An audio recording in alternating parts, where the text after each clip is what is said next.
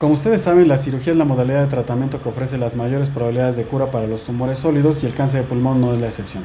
De acuerdo a la octava edición del Manual de Estadificación de la AJCC, aquellos pacientes que deben de considerarse para cirugía de manera inicial son aquellos que tienen enfermedad temprana. Esto incluye tumores no mayores a 5 centímetros que estén confinados al pulmón y a las vías aéreas y que pueden o no tener afección de los ganglios regionales N1. Mi objetivo como cirujano en estos casos va a ser la remoción tridimensional del tumor junto con su drenaje linfático. Con esto aseguro la remoción de la enfermedad macro y microscópica, tener una estimación real de la etapa clínica de mi paciente, planear la mejor estrategia de tratamiento postoperatorio y tener también una, una estimación real del pronóstico de mi enfermo. Sabemos que muchos de estos pacientes, a pesar de una cirugía exitosa, van a recaer con enfermedad metastásica y de ahí la importancia de la selección adecuada de los pacientes. Como cirujano debo tener dos conceptos muy eh, claros.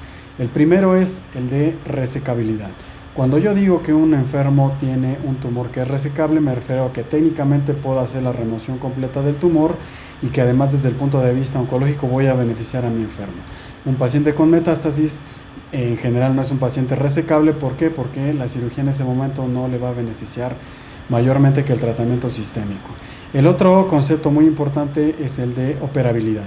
Cuando yo digo que un paciente es operable, quiero decir que tiene un estado cardiovascular y pulmonar que van a permitir un posoperatorio exitoso con una baja probabilidad de complicaciones.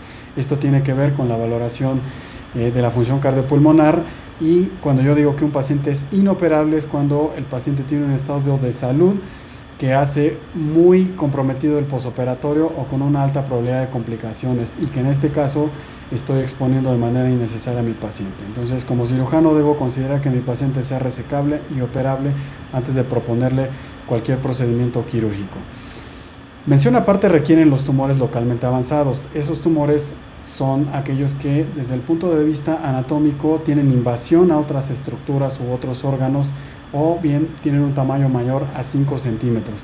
También la enfermedad localmente avanzada incluye a los pacientes que tienen diseminación ya las estaciones N2 del mediastino y con esto eh, sabemos que estos pacientes tienen una mayor probabilidad de desarrollar metástasis o tener enfermedad micrometastásica y sabemos también que la probabilidad de que estén vivos a 5 años es de la mitad cuando la comparamos con aquellos con enfermedad temprana. De ahí la importancia de que estos pacientes reciban tratamiento multimodal. El tratamiento estándar para la enfermedad, localmente avanzada sigue siendo la quimiorradioterapia concomitante.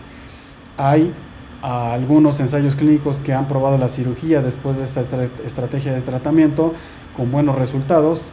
Eh, sabemos que la quimiorradioterapia tiene una probabilidad de que el paciente esté vivo a 5 años de un 20-30% y la adición de la cirugía puede aumentar esta probabilidad hasta un 40 o 45%.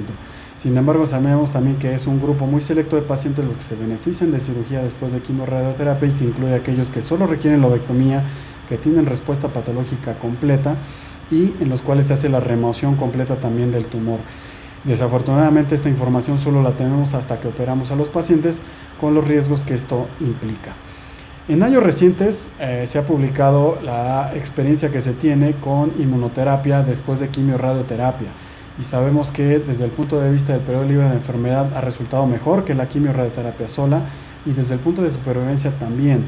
Lo interesante es que la estimación que se tiene a 5 años de la probabilidad que un paciente que ha recibido quimiorradioterapia seguida de inmunoterapia es de aproximadamente un 45 a 50%, que si recordamos es una cifra muy parecida incluso superior a la que se puede obtener con un paciente que es llevado a cirugía. De ahí que en años recientes haya surgido la controversia de si debemos plantear a la cirugía como una estrategia de tratamiento para aquellos pacientes que son llevados a quimiorradioterapia por enfermedad localmente avanzada. Sin duda es un tema controversial, sin duda creo que el advenimiento de estrategias como la inmunoterapia vienen a, a cambiar el panorama de la cirugía Creo que como cirujanos debemos estar atentos a todos los avances que se dan, no solo en nuestra área, sino en otras áreas, para seguir ofreciendo la mejor alternativa de tratamiento para todos nuestros pacientes.